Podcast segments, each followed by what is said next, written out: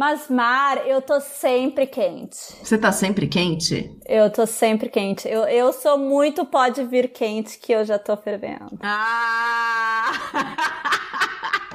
Eu sou a Marcela Ponce de Leon e agora a nossa convidada, que já se apresentou como uma pessoa quente em todos os momentos, vai dizer quem ela é. Olá, pessoal. Eu sou a Caroline Baldasso e estou aqui hoje para contar uma história surreal para vocês. Carol, quem é você nesse universo tão mágico e bonito? Não sei, não sei. Quem é que sabe responder com propriedade a pergunta: quem é você?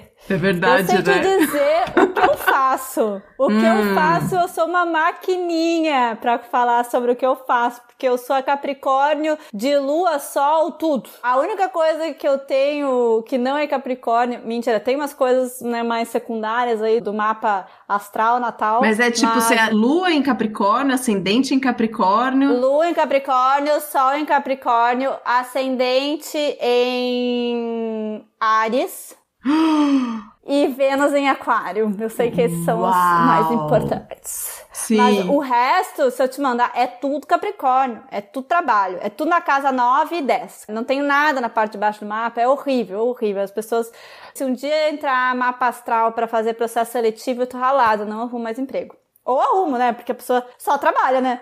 Só trabalho, é, vai arrumar, vai arrumar, porque é só trabalho, meu Deus. E você trabalha com o quê? O que, que você faz então? Nesse momento, eu estou atuando em três frentes.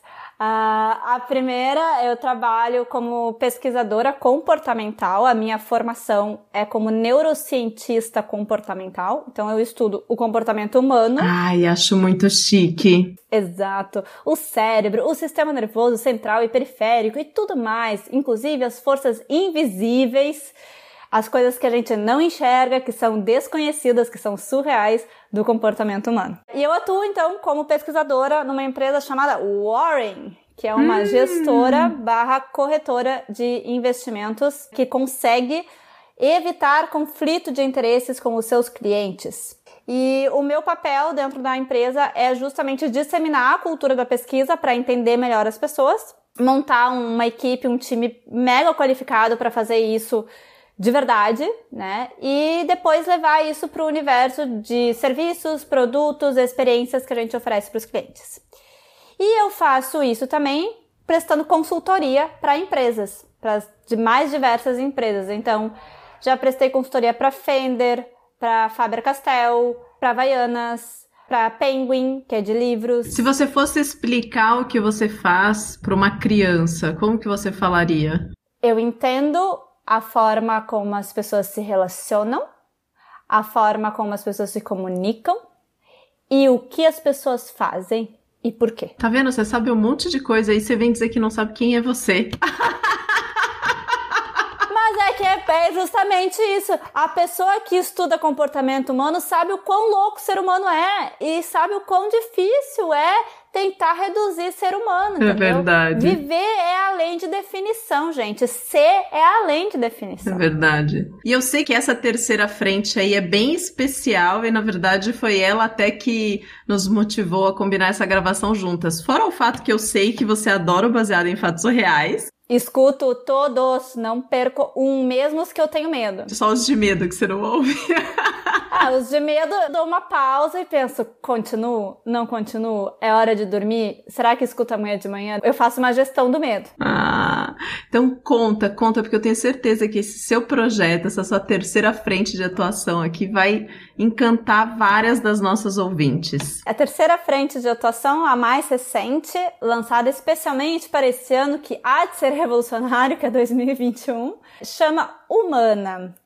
O Humana é uma trajetória de encontros individuais com mulheres, exclusivamente para mulheres, feito para o momento de vida e para cada mulher individualmente, pensando naquilo que pode te ajudar a ter mais autoconhecimento e colocar práticas de bem-estar no teu dia a dia, sem que isso seja uma obrigação, e sim que isso seja algo realmente transformador e que te aproxime de ti mesma.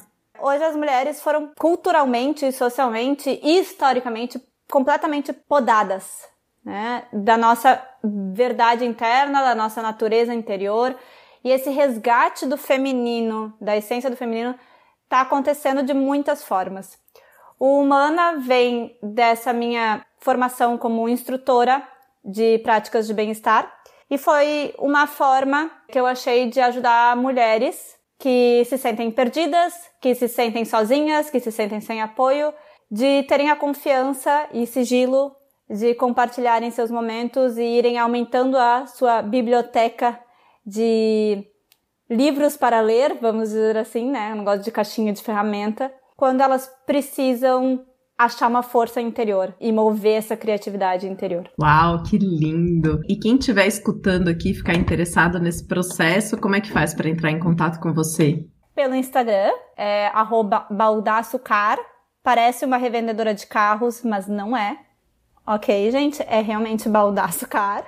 E pelo site também, que é baldaçocarol.com. Acessando ali, tem o meu e-mail, tem todos os contatos possíveis, LinkedIn. Então, é fácil de me achar. E eu não sou difícil, eu sou uma pessoa bem fácil. Só quando o computador estraga que fica difícil, né? Do contrário. Exato. Quando o computador estraga, quando eu esqueço o celular em algum lugar, que acontece com frequência, que é, é uma autossabotagem do bem, esquecer o celular. Sim. Então, quando rola isso, gente, daí eu demoro porém eu respondo. Responde, responde sim, responde muito bem, com muita atenção. O mais legal desse trabalho do Humana é que toda a verba que a Carol arrecada com esse trabalho, ela é revertida para instituições que apoiam mulheres em diversas situações, desde reinserção de ex-presas, por exemplo, na sociedade, até mulheres que estão numa situação de vulnerabilidade, são diferentes instituições, né? Inclusive, a Carol também recebe indicação de instituição que ajuda mulheres no hello@baldaçocarol.com. Maravilhosa, meio merchan. Amou merchan? Então, vamos pro caso surreal. Baseado em fatos surreais. Histórias de mulheres como nós, compartilhadas com empatia, intimidade e leveza. Onde o assunto é a vida e o detalhe surreal. Mulher, deixa eu te contar. Em 2013, eu era monitora de fotografia na faculdade. Eu tava com 21, 22 anos e tava cursando faculdade, né? Era em comunicação, mas enfim, o curso em si não entra muito no caso, viu? Porque eu também sempre trabalhei com tudo quanto é coisa. É, eu estava eh, na época trabalhando como garçonete em um pub e quando rolava, né, para complementar minha renda, eu fazia uns extras como fotógrafa em festa mesmo, assim, era super divertido e bem aquela fase em que a gente aceita de tudo para poder pagar os boletinhos, né? É aquela fase universitária versátil. versátil, exatamente. A jovem que se vira. A né? jovem que se vira. Então, era bem normal para mim trabalhar em mais de um lugar ao mesmo tempo. Eu sempre trabalhei e fiz de tudo já, sabe? Bom, eu nem sei contar as inúmeras histórias surreais, né, que eu vivi nessa época, mas a mais interessante é que eu quero contar hoje é uma que aconteceu quando eu era garçonete desse pub que eu falei. Hum. Então, eu escolhi uma para começar, que é sobre um gringo, um alemão. Opa! E começa com ele esquecendo o celular nesse pub. Ah, foi de propósito. Ah, não sei, não sei. Mas, mulher, óbvio que a gente, né, que trabalhava lá, guardou e esperou o dono aparecer. Tá. Daí no outro dia, o cara ligou pro celular dele, né? Uhum. E eu quem que atendi. Atendi, respondi alô, expliquei, respondi que tava tudo bem com o celular, que tinha ficado no pub que ele foi na noite anterior. E disse que a partir das 5 horas da tarde, aí a gente ia abrir o pub de novo ele podia ir lá para resgatar o telefone dele. Tá. Tava tudo certo com o telefone. Ele falou em você em inglês, em alemão? Como é que foi que você, você comunicou com ele? Ele falou em inglês, tudo em inglês, tudo, falando tudo em inglês. Ai, você óbvio. manjava tudo do inglês. Você não ficou não, com um aperto assim? Nada. Não, me embolei toda, me embolei toda. Mas falei o que deu, falei como. como no final veio. vocês se entenderam. No final, assim, foi aquele inglês, espanhol, português e deu tudo certo.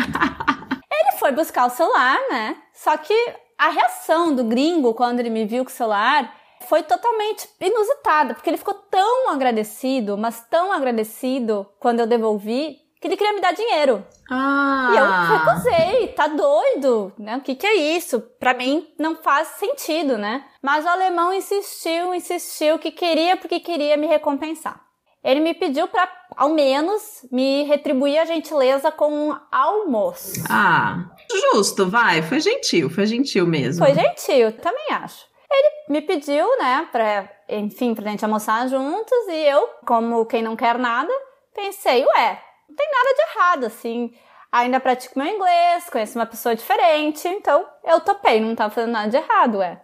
Também não tava compromissada com ninguém. Quando ele ficou agradecido, você conseguiu perceber que era um agradecimento pelo seu gesto do celular e não que ele tava te cantando ali naquele momento, né? Não, eu não senti como cantada, eu senti como uma pessoa querendo iniciar uma amizade. Tá. Sabe? Querendo. Não pareceu que ele tava. Flertando. cima- flertando, exato. Pareceu uma coisa genuína, tá? Tá. Até acho que foi isso também que me ajudou a, a aceitar. Então a gente trocou contatinhos, a gente combinou de se encontrar em um restaurante bem legal da cidade, que eu sugeri, e foi totalmente inesperado um almoço mega agradável. Jura? Juro, juro, a gente comeu bem.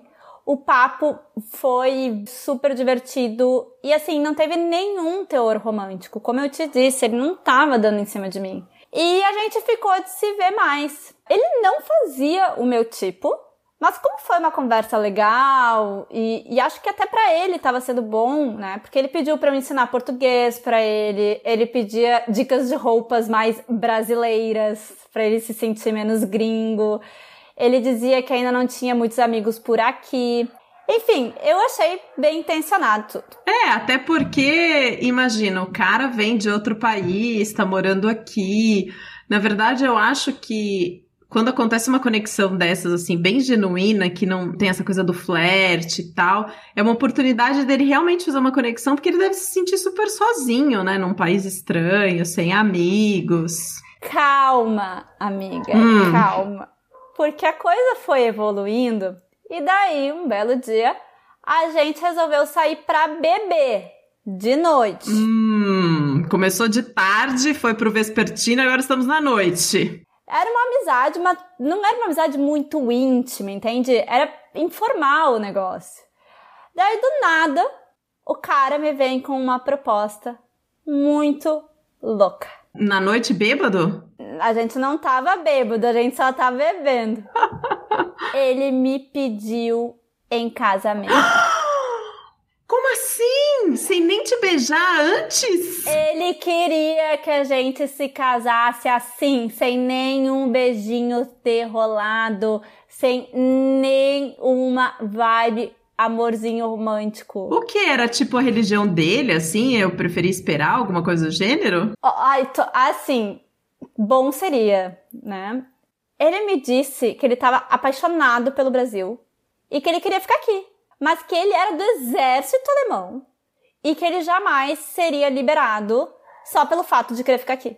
E o único jeito dele ficar aqui era se casando no papel mesmo e comprovando o casamento lá na Alemanha. Entendi. Então ele tava me pedindo pra casar com ele num casamento falso. Pelo visto. Total. Pelo visto. Tipo, você que virou minha brother, casa, Casa comigo, porque comigo. daí eu vou ter o visto brasileiro. Era pra ajudar o cara, né? Nessa época, como eu falei, eu tava com 21, 22 anos e eu não tinha muito juízo na cabeça, né, amiga? E eu acabei falando que topava. Como assim? É, ele me prometeu que eu também ia ter vários Amiga, você é benefícios. casada, eu nem sabia. Não, calma, calma, calma, calma. Calma que a história vai ter um desfecho. Ele, bom, ele disse que eu também ia ter vários benefícios com o casamento, blá blá blá blá blá blá blá, e que ele ia me pagar também. Sei lá, hoje contando, até parece um surto da minha cabeça essa lembrança, assim, de tão surreal que soa pra mulher que eu sou agora. Não faz sentido. Bom, Alguns encontros depois, combinada já essa história de casamento falso. Que você topou. Que eu topei de livre e espontânea vontade. Ele me mostrou documentos dele, fotos da infância, coisas mais pessoais para eu conhecer melhor o cara que eu, que eu ia casar, né? Seu futuro marido. O meu futuro marido. O casamento tava de pé. E vocês não ficaram? Não, não deram nada, beijo, não nada. rolou nada, não rolou nada. Até que te prepara. A gente foi almoçar juntos, aquele papo legal de sempre, aquela amizade nascendo, comida gostosa. A gente começa a comer, ele para tudo, me olha fixo e larga o seguinte: Olha, você é uma pessoa muito querida, uma mulher que eu admiro muito, e por isso eu preciso te contar uma coisa antes da gente continuar com a ideia do casamento. Ai, meu Deus. Na verdade, Lá vem. eu trabalho como traficante. O cara queria se estabelecer aqui no Brasil porque disse que na Alemanha ele já estava ferrado. Gente, não preciso nem dizer que eu fiquei paralisada. Você deve ter ficado igual eu tô aqui do outro lado, totalmente sem voz agora. Eu fiquei olhando pra comida e martelando na minha cabeça o tamanho da merda que eu tinha me metido. Mas ele encerrou a frase, tipo, eu sou traficante, assim, ponto final, e você ficou parada, foi isso? Ele continuou falando, ele continuou explicando os motivos dele não ter me contado antes e por que, que ele queria vir pro Brasil. Tá. Mas eu não tava escutando mais nada. Mas você não deve ter escutado mais não. nada depois desse momento. Eu tentei não parecer preocupada, mas claro que eu só queria assumir. Eu não queria nem saber mais nada. Daí eu fingi que uma prima tava me ligando. Falei que dentro do restaurante não pegava bem o sinal do celular. Saí do lugar para atender a, a falsa chamada que eu tinha inventado e fui embora voando, amiga. Voando. Eu não tava conseguindo pensar Meu Deus. sem olhar pra trás. Foi só depois de uns minutos que eu consegui entender todo aquele auê, assim, a confusão. Eu fiquei rindo de desesperada, de nervosa, e também eu não sabia se era verdade, se eu acreditava ou não, e até hoje eu não sei. Ele não foi atrás de você depois? Não, o desfecho é que eu nunca mais encontrei o cara. Nunca mais tive contato, nunca mais respondi, nunca mais nem vi. Ele não tentou te ligar, não tentou te procurar, nada? Tentou, mas eu bloqueei em tudo, eu não quis mais saber. Não quis mais saber. A gente não tinha amigos em comum, ele não foi lá no pub, o que eu ficava receosa que pudesse acontecer, mas isso não aconteceu. E ele não tinha redes sociais. Os poucos amigos que conheceram o alemão, o gringo, quando a gente se lembra dessa história, a gente fica fazendo várias teorias até hoje, sabe? Será que era um estrangeiro muito louco que veio passar férias por aqui e fingiu que era outra pessoa? Será que era o cara me zoando mesmo e eu que não Você saquei o humor? Eu nunca vou saber. Será que era mesmo um traficante alemão? Você nem chegou a pesquisar o nome dele, tipo.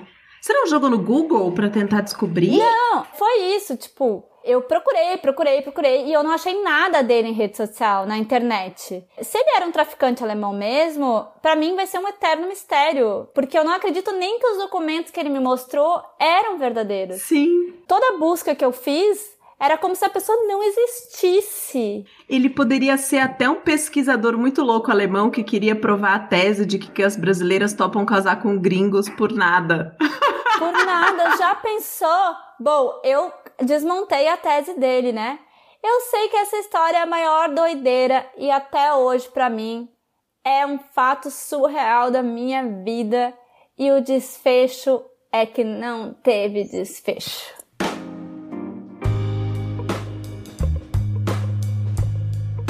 Carol!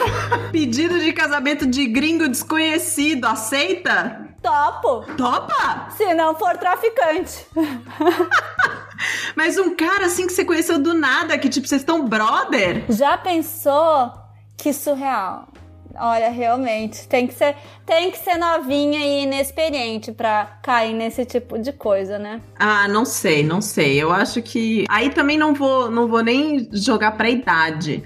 Eu acho que tem várias circunstâncias que podem levar a gente a aceitar esse tipo de coisa, né? Até um, uma ingenuidade legítima, assim, Exato. de acreditar que a pessoa tá sendo honesta, né? Eu, é, o, o inexperiente foi nisso, de, de pensar nossa, vou ajudar uma pessoa, né? Não ver a maldade, ou então não se aprofundar mais na história, pedir um tempo para pensar, né? Enfim, imaturidade total.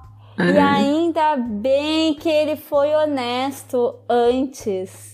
É, a gente nunca vai saber, na verdade, né? É, a gente nunca vai saber se ele foi exato. honesto ou se ele era um cara louco que tava brincando com ela. Enfim, ela de fato não sabe, porque eu mandei um e-mail depois pra heroína perguntando pra ela: Menina, como assim? Você nunca mais ouviu falar? Ele não te procurou. Aham. E ela, E ela de fato não sabe o que aconteceu, assim, nu- nunca vamos saber se é verdade ou não. gente. Mas eu acho que isso até a gente pode dar um voto de confiança pro personagem pelo fato dele ter dito o que ele falou pra ela, né? Tipo, ah, preciso te contar uma coisa aqui, ser honesto com você, já que a gente vai casar. Ou a gente pode ficar fazendo mil teorias na cabeça.